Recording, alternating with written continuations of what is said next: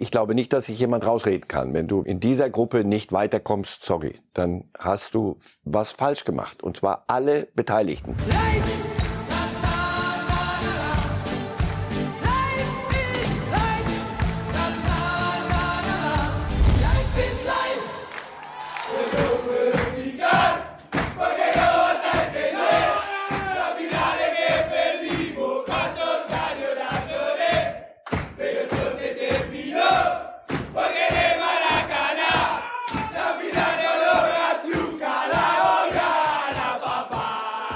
Nein, Argentinien ist noch nicht Weltmeister, auch wenn diese Bilder vielleicht den Eindruck erwecken. Aber Freude und Erleichterung natürlich groß nach diesem 2 zu 0 gegen Mexiko und der Traum vom Titel geht weiter für Argentinien, den einen großen, den man schon hat wanken sehen. Und jetzt ist die große Frage, geht's heute mit Deutschland weiter? Es ist der Tag, an dem wir tatsächlich ausscheiden können, an dem möglicherweise schon nach zwei Gruppenspielen, was historisch schlecht wäre, feststeht, dass Deutschland bei dieser WM nicht in der nächsten Woche dabei ist. Heute Abend das Spiel gegen Spanien. Darum geht's hier natürlich bei Reif ist live. Und wir haben eine gute Nachricht. Einen Grund zum Feiern gibt's in jedem Fall, denn Marcel Reif wird heute 73 Jahre alt. Und darum sagen wir herzlichen Glückwunsch und herzlich willkommen. Herzlichen Dank. Feiern wir den. Gut. Wie viele Weltmeisterschaften haben Sie schon an Ihrem Geburtstag erlebt und wie viele Weltmeisterschaften werden Sie noch an Ihrem Geburtstag erleben? Fangfrage, so wie mit der wann treffen Eisbären auf, auf, äh, Robben, äh, auf, auf Pinguine? Nee, es geht nicht. Im Winter ist normal keine WM und mein Geburtstag ist. Und Ihre Hoffnung ist groß, dass uns ein weiterer Winteraufschlag erspart bleibt? Ja, davon gehe ich, gehe ich wirklich aus. Obwohl, Wenn es möglich ist, dann bei der Was FIFA. Was habe ich bei der FIFA ausgeschlossen schon? dieses Thema WM-Stimmung, Herr Reif. Wir haben jetzt eine Woche lang das Turnier. Mir ging es so gestern, als ich Argentinien gegen Mexiko gesehen habe, mit so vielen argentinischen und mexikanischen Fans im Stadion. Das fühlte sich für mich fast zum ersten Mal wie so ein normales WM-Spiel an. Wie ging es Ihnen? Wie geht es Ihnen bisher bei dieser WM? Ja, ich muss ehrlich sagen, wenn niemand die Stimmung verderben und wer Spaß dran hat, ist gut. Bei mir ging's eher abnehmend statt zunehmend. Ich bin noch, ich bin keineswegs in das Turnier reingezogen worden, sondern eher ich sag, ach Mensch, so viel, es ging so viele Nebenthemen. Und äh, irgendwann hatte ich davon genug. Ich, jetzt meine mehr. Jetzt macht, was ihr wollt, Schluss. Ich will mich nicht mehr damit beschäftigen. Dann der Fußball ist halt, wie er ist in der Gruppenphase. Aber wenn man in einer super Stimmung ist, dann schluckt man manche Dinge und sagt, ja, komm, die Kleinen müssen ja auch mal. So, dann geht mir zurzeit dauernd durch den Kopf, jetzt haben wir 32 Mannschaften, zum Teil auf einem solchen Niveau. Beim nächsten Mal haben wir dann, wie viele? 48 und dann irgendwann 96 oder was. Und dann, we, wem ist geholfen, wenn du, wenn Costa Rica, wenn du sieben Stück kriegst von Spanien? Ist das, macht das denen wirklich Spaß? Das Argument ist ja, die Kleinen sollen auch mal mitmachen dürfen. Macht das denen wirklich Spaß, wenn du von Spanien so zerlegt wirst nach André? Also das sind so ein paar Dinge. Ich, heute ist, ist es anders. Heute habe ich auch so das Gefühl, es, ja, warum, weil es um wirklich um was geht. Gestern hatte ich auch bei, bei Argentinien, da hängst du Messi und, und ja, die Mexikaner nichts Schlechtes, aber du denkst, komm jetzt mal, jetzt irgendwie Herz mit reintun in, in das Gucken und nicht nur, wie verschieben die Dreierkette, Viererkette, komm, hör auf. Heute also. packen wir jede Menge Herz rein, lieber Herr Reif und liebe Fußballfans, denn es ist schon das Endspiel für die deutsche Mannschaft heute gegen Spanien um 20 Uhr. Und wir wollen uns das ganze Grauen nochmal auf der Tabelle anschauen, die natürlich nach dem ersten Spieltag denkt man, tja, Tabelle, aber es wird halt hoffentlich, muss man ja fast aus deutscher Sicht sagen, eine wilde Rechnerei in den nächsten Tagen, falls es denn dann überhaupt noch eine Hoffnung geben sollte nach dem heutigen Tag. Ganz wichtig, der Hinweis, das Torverhältnis wird zunächst herangezogen, bevor es zum direkten Vergleich geht. Darum hat eben Spanien durch dieses 7 zu 0 gegen Costa Rica da schon richtig was vorgelegt. Und wenn wir heute verlieren gegen Spanien und Japan mindestens einen Punkt gegen Costa Rica holt, dann sind wir raus.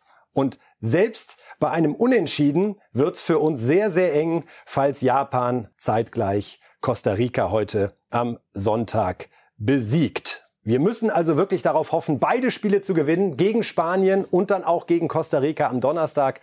Und äh, ja, dann könnte es darauf hinauslaufen, dass drei Mannschaften mit sechs Punkten oben stehen, eben Japan, Spanien und wir, und es dann eine Frage des Torverhältnisses wird. Also, große Rechnerei, möglicherweise es sei denn, die Tipps von Marcel Reif gehen auf. Denn Herr Reif, das können wir an der Stelle mal vorwegnehmen. Sie sagen 2 zu 1 für Spanien und 2 zu 1 für Japan gegen Costa Rica. Und das bedeutet, die WM ist heute Abend um 22 Uhr plus 20 Minuten Nachspielzeit, also um 22.20 Uhr für Deutschland tatsächlich vorbei. Und Sie gucken so, als wollten Sie mir die Schuld dafür geben, dass, es, dass es so ist.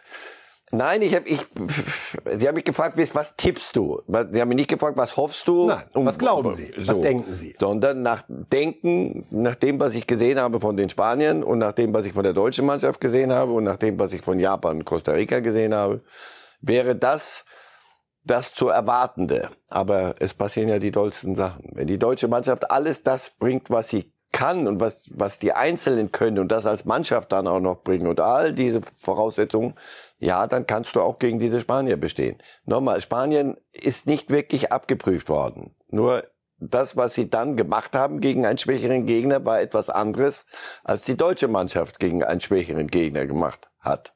So, nicht Wir nur können ja nur damit arbeiten, was passiert ist bisher. So, mehr kann ich nicht machen. So, die Spanier haben, haben, gesagt nach fünf Minuten, so habt ihr es jetzt verstanden? Nein, gut, dann müssen wir euch noch ein bisschen helfen. Und dann haben sie den Costa Ricanern so geholfen. Und dann haben sie die Kräfteverhältnisse klargestellt. Bei der deutschen Mannschaft sucht man nach tausend Argumenten. Ja, aber eigentlich hatten wir und dominant, aber wir hatten doch und wir hatten Ballbesitz und all das Zeugs und wir haben liegen lassen. Ja, Antwort, ja. So. Wir hören uns mal an, Herr Reif, was Manuel Neuer der Kapitän der deutschen Nationalmannschaft im Gespräch mit dem Magenta-Kollegen Thomas Wagner zur Situation in der deutschen Mannschaft gesagt hat und wie man es jetzt gegen Spanien besser machen will. Ich denke, äh, mannschaftlich war es zu wenig gewesen. Ähm, es geht jetzt nicht um einzelne Bereiche, dass man sagt, von äh, hinten vielleicht äh, vorne die, die müssen die Dinger machen und die Offensivspieler sagen hinten, wir müssen besser verteidigen. Es geht immer um, ums Ganze, weil wir eigentlich von hinten auch den Angriff gestalten und äh, vorne anfangen zu verteidigen. Und ich glaube, wichtig wird sein, dass wir in einer besseren Kompaktheit stehen werden, eine gute Positionierung für unseren Ballbesitzfußball einfach haben werden. Und äh, wenn wir geschlossen beides tun, angreifen und verteidigen, dann werden wir schon eine bessere Leistung zeigen die Geschlossenheit, die er mehrfach angesprochen hat. Ist das das Entscheidende, was wir besser machen müssen? Ist einer der wichtigsten Punkte, ja.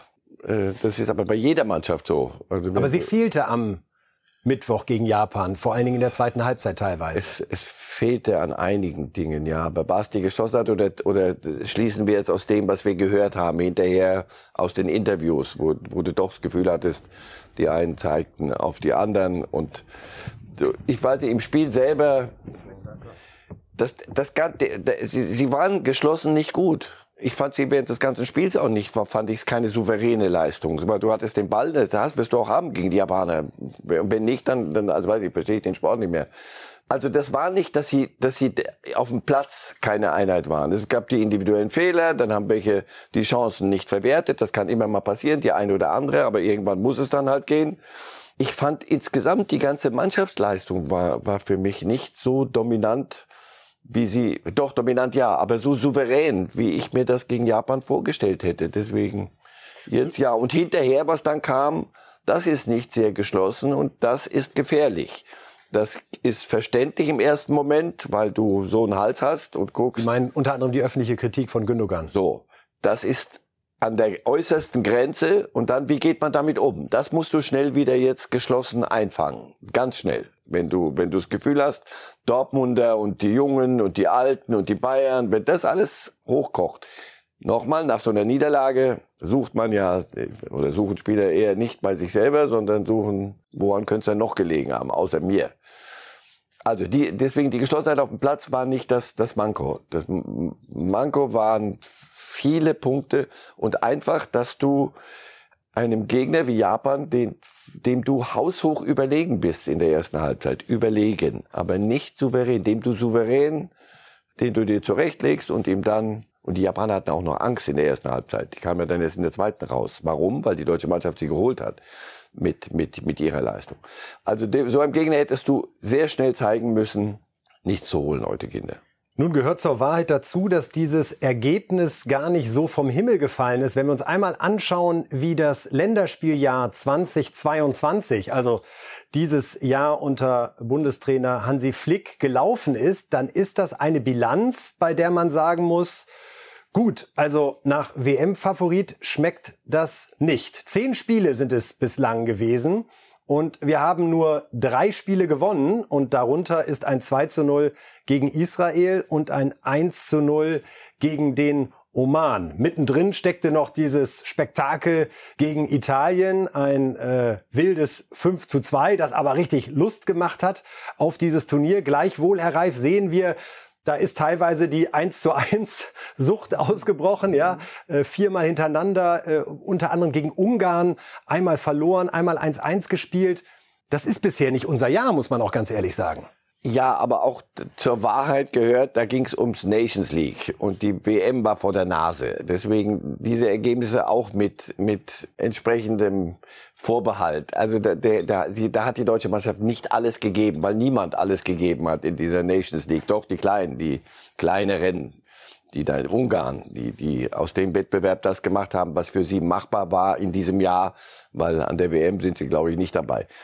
Also deswegen, ja, ich, ich folge Ihnen ja, dass wenn man das sich so anguckt, aber Sie, Sie nehmen, Sie fangen mit dem Ergebnis gegen Japaner an und rechnen zurück. Wir hätten damals, haben wir doch alle gesagt, ja, pass auf, keiner will sich wirklich verletzen. Jeder sagt im, im November, da will ich, will ich Topform haben.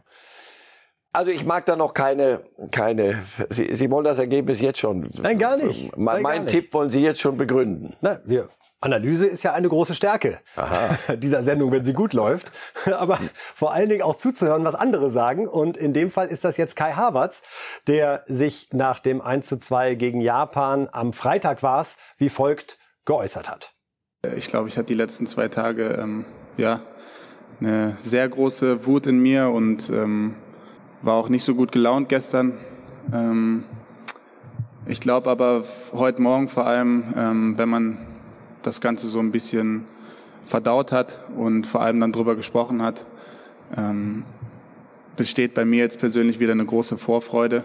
Und ähm, wie Sie sagen, natürlich, natürlich gibt es in so einer Mannschaft, wo 26 Spieler sind, auch mal verschiedene Meinungen und dass man sich auch mal angeht oder sich kritisiert, ist, ist vollkommen gut und vollkommen okay. Und sowas bringt natürlich auch eine Mannschaft äh, im Endeffekt weiter. Und das haben wir in den letzten Tagen gemacht. Soweit Kai Havertz. Wie wirkt er auf Sie? Ist ja auch einer dieser Spieler, in die man wahnsinnig viele Hoffnungen zu Recht projiziert. Er hat das Champions League Finale entschieden für Chelsea, auch im Weltpokal geliefert. Da ging es um was im Finale. Und gegen Japan, ich sage ja nicht, dass die Einstellung nicht gestimmt hat, aber natürlich fehlt ein Prozent. Bei ihm hast du Was bedeuten würde, dass die Einstellung nicht ganz gestimmt hat? Ehrlich gesagt, ja, ich glaube, ja, erwischt. Und er war einer derer, die, die, die richtig weggetaucht sind in diesem Spiel gegen Japan. Er hat die Körpergröße, er hat die Kopfballstärke, gut, hat er genug Flanken gekriegt, auch nicht wirklich, hat er es dann versucht anders zu biegen, aber nicht an ihm machen wir es nicht fest. Ich zeige jetzt eben dem Finger auf Harvard. Da waren die... Das waren war auch die, nicht Sinn der Sache. Waren die, nee, nee, nee, da waren die anderen alle mit in der, in der Verlosung. Also, aber so ein Spieler, der, der wirklich schon was gewonnen hat, die stehen ja alle da, hallo, die können ja genauso rechnen wie wir beide jetzt hier. Die haben gesagt, sag mal, weißt du eigentlich, was wir da angestellt haben? Ist euch das klar? Und am Abend gewinnt dann Spanien 7-0 und dann sagst du, sag mal, oh, so, so war das aber nicht gedacht. Ist das gerade so ein bisschen das Problem, dass man in diese WM noch gar nicht reingekommen ist als deutsche Mannschaft. Und könnte schon man man reist da so zwei, drei Tage vorher an, dann ja. gibt's den aus meiner Sicht berechtigten Riesenalarm rund um die One Love Bitte, dann ist schon das erste Spiel, man verliert, man sieht abends Spanien und sagt, sag mal, wir haben doch gerade die Koffer ausgepackt. Und jetzt ist gegen Spanien, wo man ja durchaus verlieren kann, vielleicht alles vorbei. Und äh, Costa Rica machen wir noch ein Testspiel, weil es ist alles aus. Und am zweiten Advent sitzen wir bei unseren Familien am Starnberger See oder sonst wo und sagen, sag mal, hat das eigentlich wirklich alles stattgefunden oder haben wir das nur geträumt? Ja, und das, da haben wir diese, dieses Pokal-Ding, DFB-Pokal. Ja, du fährst irgendwo hin und sagst, komm, sieben Spiele, jetzt machen wir das heute hier beim Drittligisten und dann gehen wir so in Richtung Berlin. Und auf einmal sitzt du da und sagst, das ist aber nicht unser Ernst jetzt. Und da guckst du natürlich auch nach dem Trainer und guckst nach jedem. Sag mal, ist es nicht gelungen, diese Mannschaft zu, zu, äh, in, in Top Verfassung zu bringen, auch mental gegen, gegen Japan. Ich kann es mir nicht anders erklären, denn nochmal, du spielst, du bist besser als die Japaner. Das ist wirklich nicht die Japaner jetzt plötzlich zu einem zu einem zu einem Wunderteam hoch äh, hochreden. Erste Halbzeit war doch noch in Ordnung. Da, da gehst du in die Kabine und sagst du, pass auf, jetzt machen wir aber, jetzt legen wir noch ein bisschen was zu und dann haben wir sie.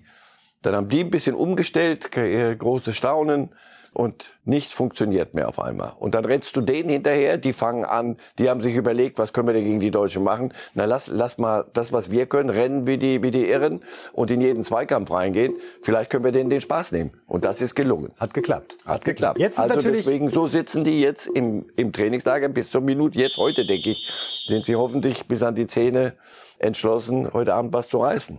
Könnte zu spät sein. Das große ist Frage ist, in welcher Konstellation äh, versucht die deutsche Nationalmannschaft heute den Sieg gegen Spanien. Mein Kollege Heiko Niederer hatte auf der Pressekonferenz Hansi Flick danach gefragt, ob nicht Kimmich doch vielleicht in der Viererkette eine Option wäre. Was er darauf geantwortet hat, hören wir uns jetzt an und dann werden wir am Touchscreen die Mannschaftsaufstellung entwickeln für das Spiel gegen die Spanier. Aber zunächst Hansi Flick. Heiko Niederer, Bildzeitung. Äh, eine Frage auch zur Aufstellung, die jetzt in den letzten Tagen sehr viel diskutiert wurde, ähm, ob Josua Kimmich im Sinne des Teams doch nach rechts rücken muss. Äh, ich weiß, äh, schwierige Frage, können Sie trotzdem sagen, ist das ein Gedankengang, den Sie haben oder kommt das nicht in Frage und was wäre vielleicht der Vorteil davon? Warum im Sinne des Teams? Ja, als Sechser ist er, wie sehen Sie als Sechser? Na, es könnten Gündogan und Goretzka könnten, nebeneinander spielen. Ja. Könnten auch. Aber wir haben, wir haben auch Rechtsverteidiger, die da spielen können. Also von daher, von daher ist eine Sache, oh, ich habe es eben gerade gesagt, es sind mehrere Positionen, wo, wo ich die eine oder andere Option auch noch sehe. Und uh, deswegen warten wir es ab. Also Hansi Flick, angriffslustig. Wenn äh, Bundestrainer Gegenfragen stellen, dann wissen wir immer, es liegt was in der Luft.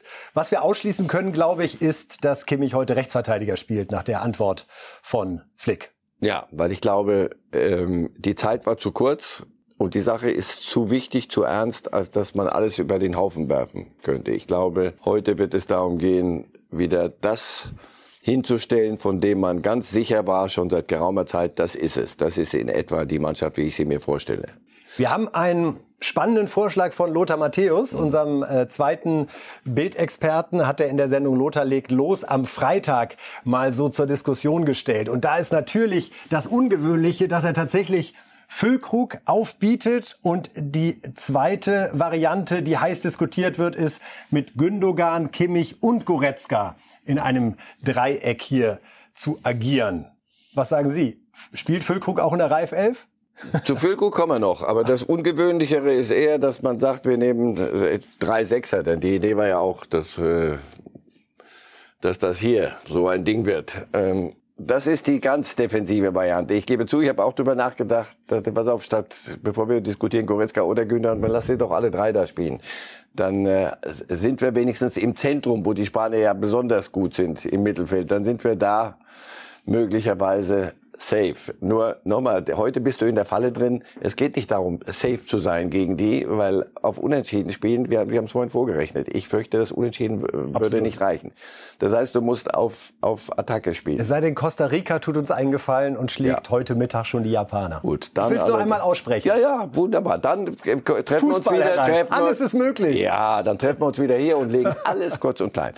Ich glaube, das wäre auch eine Systemabkehr. Das wird er nicht. Ich glaube, äh, Flick wird, wird darauf gehen. Und ich würde auch dazu neigen, zu sagen, pass auf, zwei Sechser, und das wäre dann im Moment, weil Gündogan wirklich der, der in Topform ist, das heißt, Kimmich und Gündogan. Wir ziehen Goretzka mal an die Seite. Hätten dann die Variante auch aus dem Japan-Spiel? Ja, die es besser machen wollen, ganz sicher und können.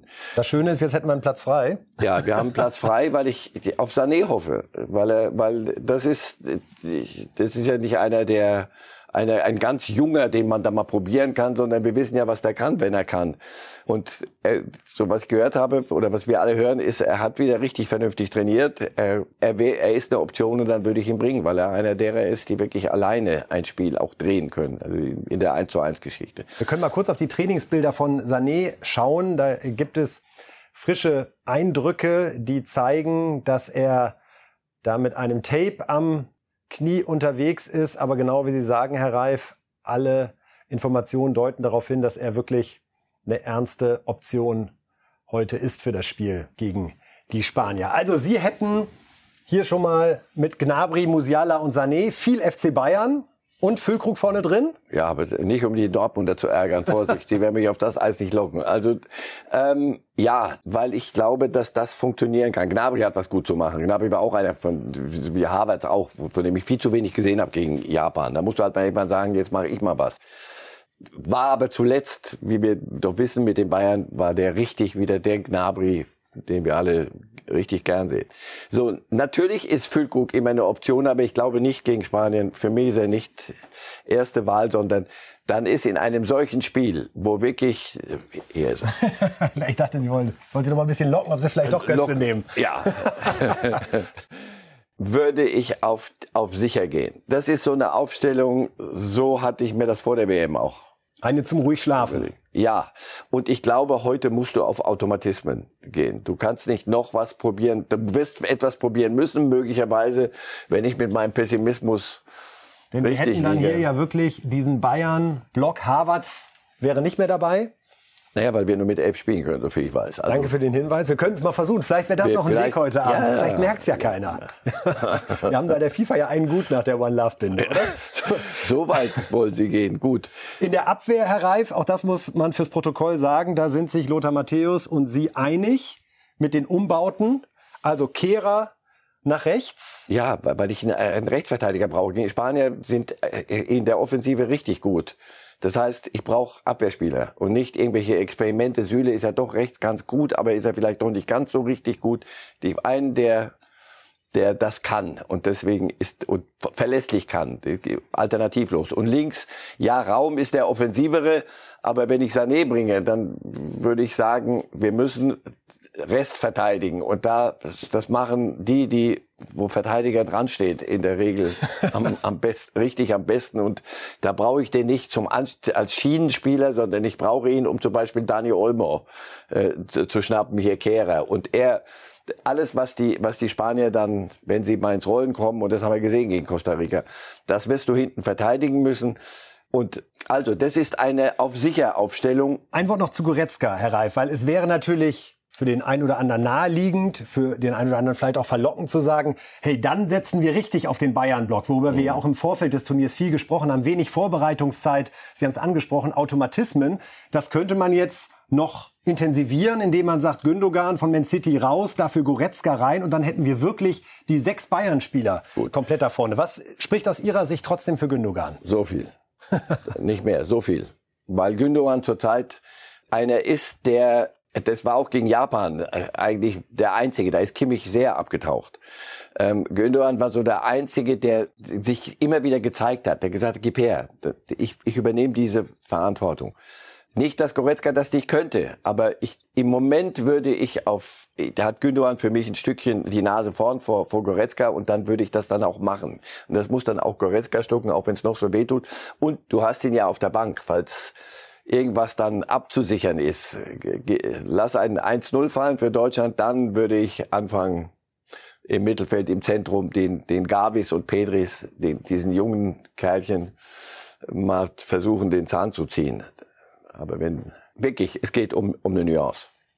Also die große Frage, mit welcher Mannschaft spielen wir heute gegen Spanien? Wir werden es wissen, 20 Uhr Anstoß, meistens so gegen 19 Uhr sickert dann die Aufstellung durch. Wir wollen uns jetzt natürlich mit dem Gegner beschäftigen, mit dem wir es heute zu tun haben, äh, den Spaniern, und hören uns zunächst nochmal an, was äh, Luis Enrique, der Trainer der Spanier, zu diesem Spiel sagt, was er für einen Verlauf erwartet und ja, auch wie er die Deutschen sieht. Luis Enrique.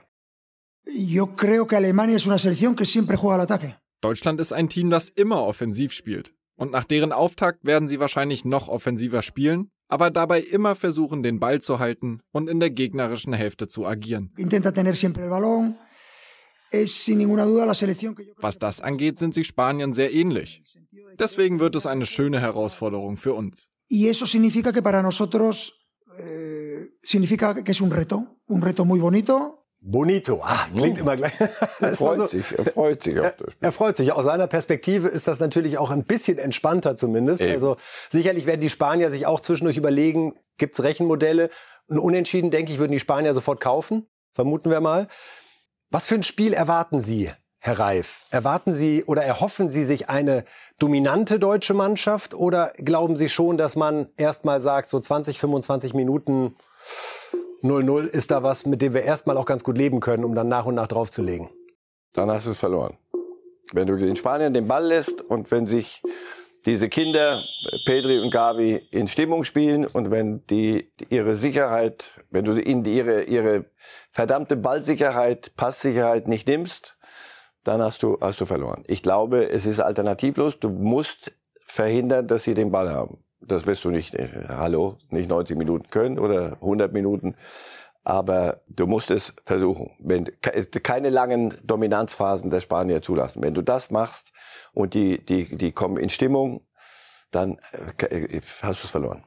Jetzt spielen wir wieder im November gegen Spanien und denken uns, Mensch, da war doch mal was zu dieser Jahreszeit. Zwei Jahre ist es her, am 17. November, dass wir dieses historische 0 zu 6 kassiert haben in der Nations League bei den Spaniern. Welche Rolle spielt dieses Ergebnis, diese Ereignisse heute noch? Bei den Deutschen waren damals in der Startelf Gnabry, Sané, Gündogan, Goretzka, Süle, Neuer. Also einige heute dabei, die wissen, wie sich ein 0-6 gegen Spanien anfühlt. Ich hoffe, eine große und die richtige Rolle. Nämlich, Besser machen. Äh, ja, das kriegt ihr zurück heute. Bei den Spaniern interessanterweise nur noch drei Spieler dabei. Der Torwart und dann Olmo und Ferran Torres, der damals drei Tore erzielt hat. Macht die Sache nicht besser. War also offensichtlich nicht die beste spanische Mannschaft. oh Gott, gönnen Sie uns noch ein paar Stunden der Hoffnung zumindest. Ja, ja? Nein, Enrique ist ja, ist, ist ja ein Verrückter. Der, der sagt, ihr könnt alle quatschen, was ihr wollt. Ich mache es so, wie ich es für richtig halte. Der, der zieht das Ding dermaßen durch.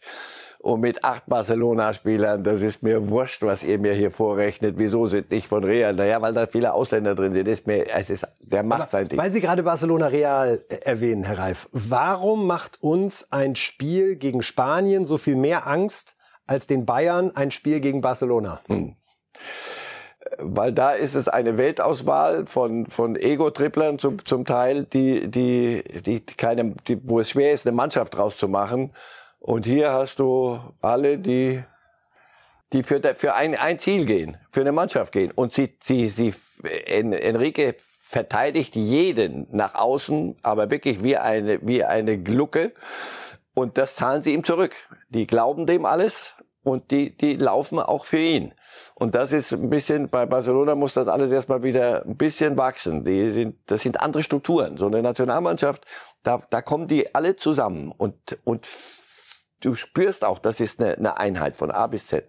Und außerdem haben die Bayern keine deutschen Spieler in der Viererkette, sage ich in der äh, Ja, das ist jetzt die andere. Da, da ist die Weltauswahl, die funktioniert, aber wenn wir uns die Spanier angucken, äh, Herr Reif, und die Entwicklung in den letzten Jahren, auch die Spanier mussten ja einmal äh, durch ein Tief gehen, haben lange Jahre den Fußball, muss man wirklich sagen, dominiert. 2008 Europameister, 2010 Weltmeister, 2012 Europameister, eine fantastische Ära geprägt. Dann ging es 2014, da kamen sie uns nicht mehr in die Quere, schon in der Vorrunde raus, als Deutschland letztendlich Weltmeister wurde. 2016 im Achtelfinale Schluss gegen Italien, 2018 im Achtelfinale auch Schluss gegen Russland damals und dann 2021 im Halbfinale gegen Italien im Elfmeterschießen gegen den späteren Europameister. Baut sich da gerade wieder so eine spanische Generation auf, die möglicherweise 24, 26, 28 erst in der Top-Verfassung ist und was ähnliches aufziehen könnte wie die Titelserie, die wir gerade einmal erwähnt haben? Ja, bei 18-, 19-Jährigen liegt das in der Natur der Sache. Dass die, dass die es könnte ja auch sein, dass sie zu verspielt sind. Also sehen Sie auch diese Struktur schon in der Mannschaft, die für große Turniere und große Spiele gemacht ist, was auch eine defensive Stabilität betrifft? In der Defensive sind sie sind sie äh, anfällig. Da, aber du musst erstmal musst sie musst sie dann da hinten in der Defensive beschäftigen. Das hat Costa Rica aus mangels Masse nicht nicht hingekriegt. Aber Jordi Alba und ähnliches, das ist dann schon äh, der letzte, der letzte Flamenco, nicht der letzte, der letzte Flamenco, den die da, oh, was für ein Bild. Weiter, also, weiter. Gut, aber das hast du Am Busquets. An Ihrem Geburtstag haben Sie einen frei. Einen frei, das war. Dann hast du Busquets Busquets, der immer noch die, die, das ist so der, der Turm, der, Leuchtturm. Aber auch da wird das Licht schwächer jetzt. Der, gut, war jetzt der zweite. Der gefällt mir. Und ich versuche mich jetzt mal ein bisschen jetzt mal einzufangen. Und dann hast du die, die jetzt hier, die wir hier hinter mir auf dem Bild haben, äh, die, diese Kinder, die, die aber schon mehr sind. Also so ein Gabi, so ein Pedri, das sind keine, das ist nicht, wie sie sagt, verspielt.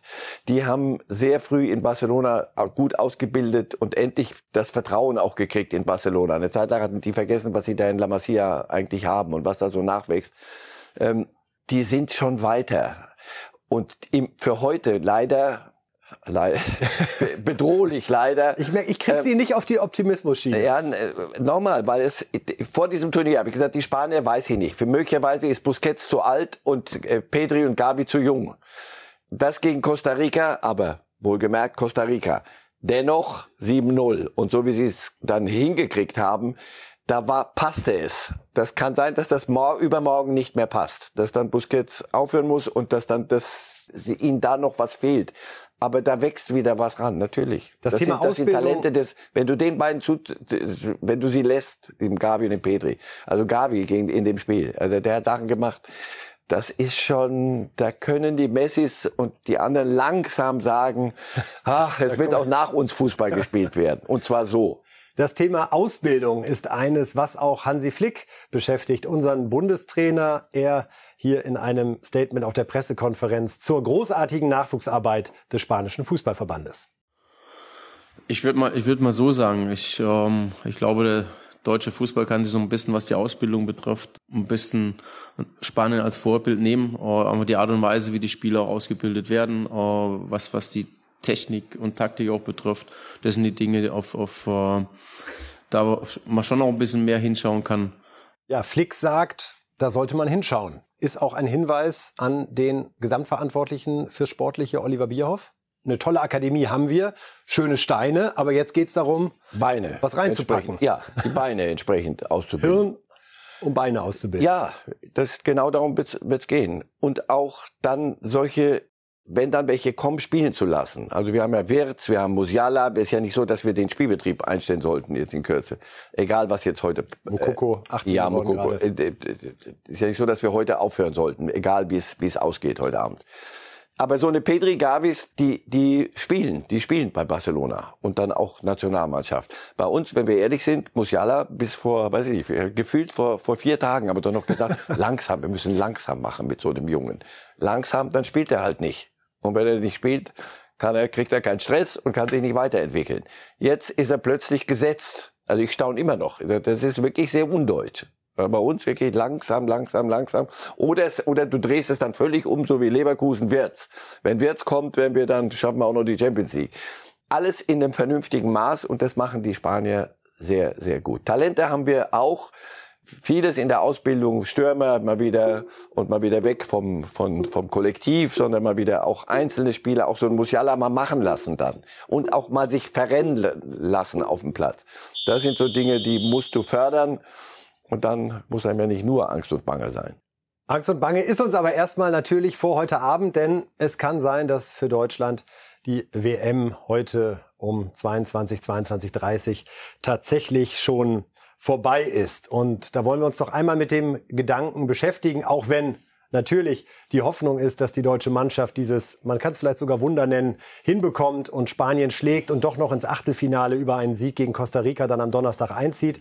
Dass man auch schon mal diskutiert, was wäre denn, wenn es jetzt tatsächlich zum zweiten Mal hintereinander zu einem WM aus in der Vorrunde kommt. Man muss sich die Dimension noch mal klar machen. 2018 war überhaupt erst das erste Vorrunden aus einer deutschen Mannschaft bei einer Weltmeisterschaft. Das Ganze jetzt vier Jahre später zu wiederholen, wäre dann schon ein Hinweis, Herr Reif, dass wir nicht mehr das sind, für das wir uns halten.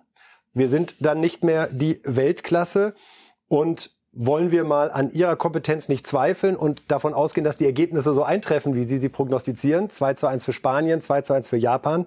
Was würde das auslösen, Ihrer Meinung nach? Gibt es Personaldiskussionen? Die wird es in jedem Fall geben.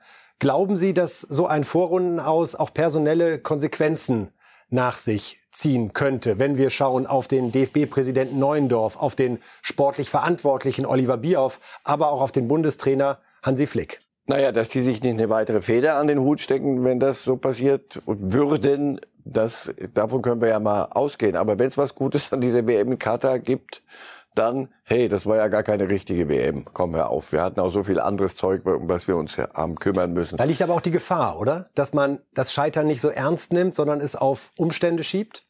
Nein, es wären ein paar Hilfsargumente. Ich glaube nicht, dass sich jemand rausreden kann. Wenn du, wenn du in dieser Gruppe nicht weiterkommst, sorry, dann hast du was falsch gemacht. Und zwar alle Beteiligten. Die Spieler zuerst und dann äh, auch das Trainerteam und ja, auch das Drumherum.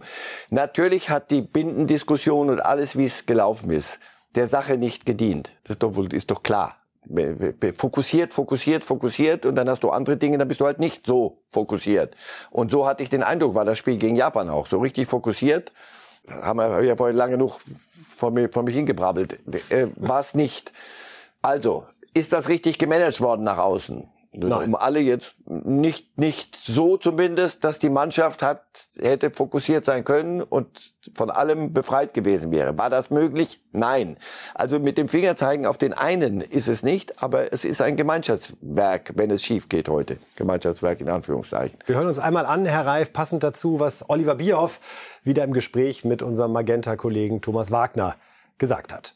Ja, also ich sag mal, nach dem Spiel war ich natürlich auch, hat's richtig bei mir rumort. Also das war, ist kein schönes Gefühl, aber es hat natürlich auch so rumort, weil, weil wir einfach eine Chance vergeben hatten. Äh, wir hatten das Spiel im Griff, wir hatten die Chancen und hätten uns eigentlich belohnen müssen. Und das ist etwas, was wir natürlich in den letzten zwei, drei Jahren so hatten. Ähm, also es ist vielfältig, woran ich denke. Ne? Das Erste, das Wichtigste ist natürlich, dass wir den Erfolg hier bei der, bei der jetzigen WM haben wollen, dass wir hier als Mannschaft eben auch für Deutschland erfolgreich spielen wollen und die Jungs wirklich alles dafür geben. Das andere ist natürlich, was bedeutet es für den deutschen Fußball, was bedeutet es für die, für die weitere Entwicklung, wenn man dann ein bisschen tiefer geht. Ähm, auch, auch in den Investitionen, die wir weiterhin in den Fußball tätigen müssen, um einfach auch wettbewerbsfähig zu bleiben, ja, um auch wieder neue Spieler in zehn Jahren oder in acht Jahren zu haben. Also es ist vielfältig, aber aktuell bin ich im Moment und bin äh, trotzdem positiv gestimmt, dass wir gegen Spanien alles raushauen müssen und es ist halt unser erstes Finale. Ja, das erste Finale. Er selbst wirft die Frage auf, was bedeutet das für den deutschen Fußball und was würde es für Oliver Bierhoff äh, bedeuten? Er gehört zu dem Team, das 2004 angetreten ist, äh, unter anderem gemeinsam mit Jürgen Klinsmann und die wahnsinnig viel Positives bewirkt haben, die viel aufgebrochen haben und auch vor allen Dingen große sportliche Erfolge gefeiert haben. Weltmeister 2014, mehr muss man nicht sagen. Aber Oliver Bierhoff ist auch der einzige aus dieser Riege, der heute noch da ist, der diese Akademie vorangetrieben hat und nun aber auch zwei Turniere zu verantworten hat, die hinter den Erwartungen zurückgeblieben sind und möglicherweise kommt jetzt gerade ein drittes dazu. Würde man einem Bundesliga-Manager so eine Strecke verzeihen? Ah, es, es hinkt. Vergleich hinkt, aber ja, 2018 ist vier Jahre her, korrekt. War nicht so doll, 2018. Und jetzt stehen wir heute wieder vor der, vor dem, vor der Frage, schaffen wir die, die Gruppenphase? Das, das lässt sich nicht weg, wegdiskutieren. Ähm, die Akademie ist aufgebaut worden, die Ära Löw ging zu Ende, äh, es musste neu, neu, Hansi Flick kam, du hattest das Gefühl, es ist wirklich eine Aufbruchstimmung, es ist eine andere Anmutung dieser Nationalmannschaft, das haben sie ja hingekriegt.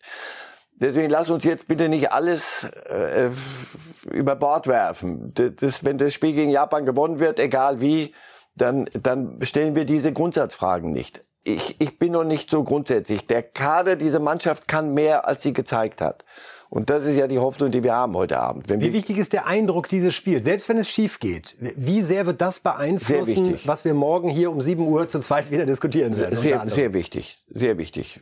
Du, du musst dann, weil es eine Standortbestimmung ist jetzt, spätestens jetzt. Jetzt können wir nicht mehr sagen, ja, komm, wir sind in Japan, wir haben uns, wir haben es irgendwie nicht hingekriegt, uns im Kopf oder womit auch immer, und wir haben so viel liegen gelassen und all das Zeug, sondern Standortbestimmung. Spanier sind im Umbruch und kriegen es hin bei uns, wir sind nicht mal mehr im Umbruch, sondern so Musiala ist der einzige Umbruch. Ne? Der Rest ist eigentlich gewachsen. Und das, das ist das Beste, was wir dabei haben. Oder fehlt, ist, fehlt jemand? Wird's vielleicht noch? Mats Hummels, die Diskussion haben wir geführt, ob es punktuell geholfen hätte. Ja, Aber das Fass wollen wir jetzt an der Stelle nicht Wenn wir so nach vorne, nach vorne gucken, ist das eigentlich das, was der deutsche Fußball im Moment zu bieten hat? Und das wird heute Abend abgeprüft in einem Finale ja, dass wir uns selber eingebrockt haben, aber ich, ich kann es nicht Und es bietet auch die Chance, muss man ja auch positiv ja. formulieren, wenn die Mannschaft heute liefert und zeigt, dass sie auch mit diesem Druck umgehen kann und dass sie auch gegen eine spanische Mannschaft siegen kann. Wir wollen ja auch nicht so tun, als wäre das völlig ausgeschlossen.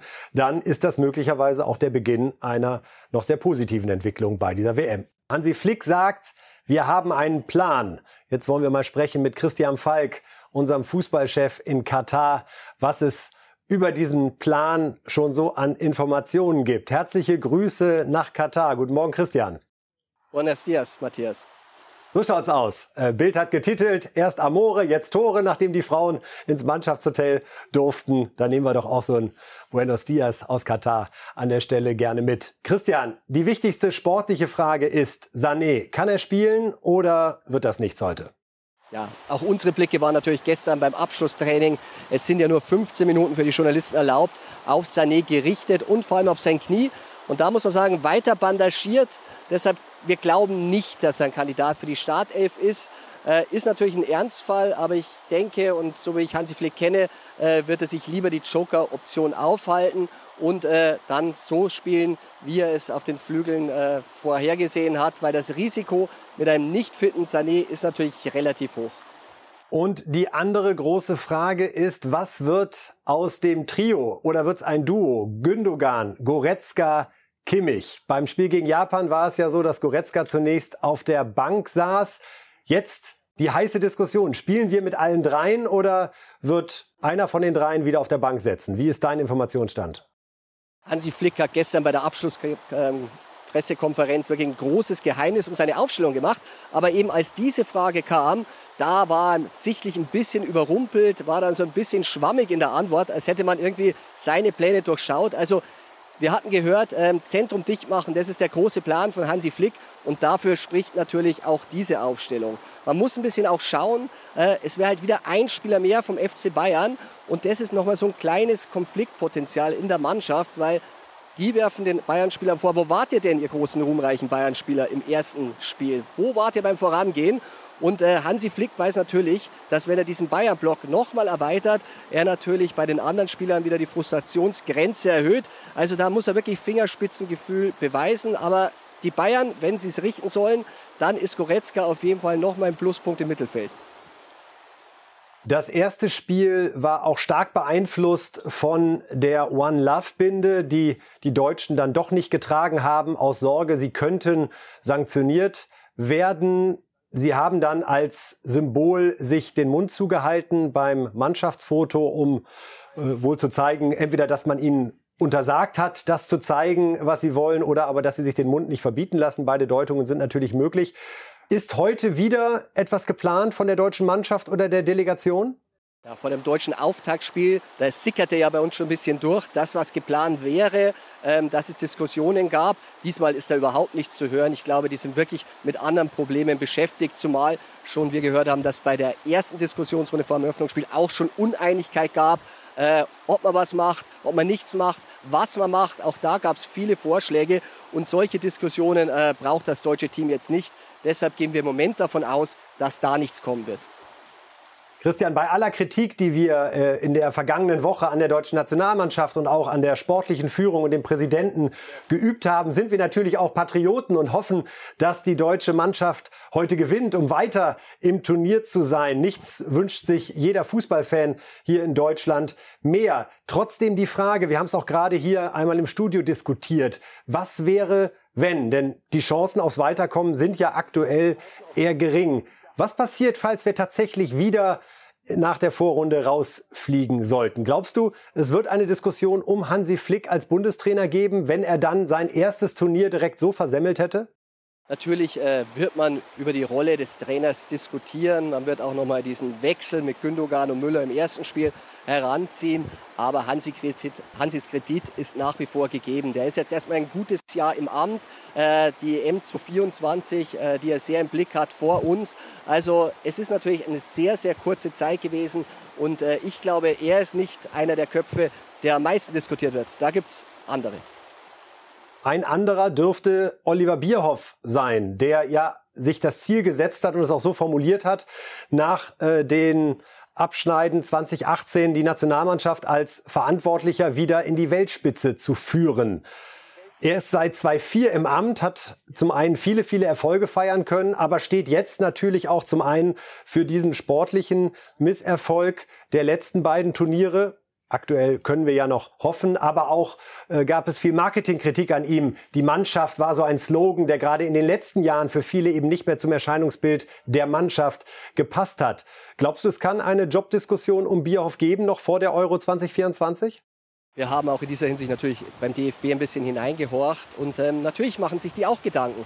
Und wenn sie die Reihen so durchgehen, ja, Neuendorf hat sich natürlich nicht mit rumbekleckert bei der Bindenfrage, aber der neue Präsident, einer von vielen neuen Präsidenten in den letzten Jahren, äh, ist erst seit März im Amt. Über Hansi Flick haben wir gesprochen, der hat Kredit bei den Fans, ähm, dem wird man noch Zeit einräumen, die Heim-EM im Fokus. Ja, und dann bleibt nur noch Oliver Bierhoff und es weiß auch der DFB, ähm, man weiß, was passiert ist nach der Debakel M24. Da war er einer von den Neuen, der kam. Jetzt sagt man sich natürlich auch, wo ist die sportliche Entwicklung in den letzten Jahren?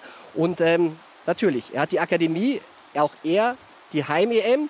Man wird ihn sicherlich jetzt nicht äh, aus dem DFB verabschieden wollen, aber die Frage, ob er noch so nah an der Mannschaft bleiben soll bzw. bleiben darf, die stellt man sich natürlich und da könnte durchaus sein, dass man vielleicht dieses Amt neu definieren muss und Oliver Bierhoff ein Stück wieder weiter von der Nationalmannschaft wegrückt. Das sind so ein bisschen die Fragen, die man sich auch beim DFB stellt und damit würde man natürlich auch einen Weg freimachen für neue Lösungen, für neue Impulse.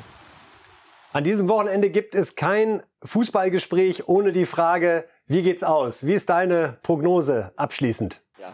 Also ich wünsche mir, dass Hansi Flick das schafft, was er bei Bayern geschafft hat und was ich in diesem Jahr 2022 vermisse. Und zwar den Powerfußball. Denn wenn Deutschland einzeln in Führung geht und den mal durchziehen würde, dann können wir auch Spanien schlagen. Sie müssen das wirklich, wirklich mit Herz machen und dann klappt's. Wunderbar. Christian, liebe Grüße an euch in Katar und ja, genießt es vielleicht auch ein bisschen heute im Stadion. Bis dahin.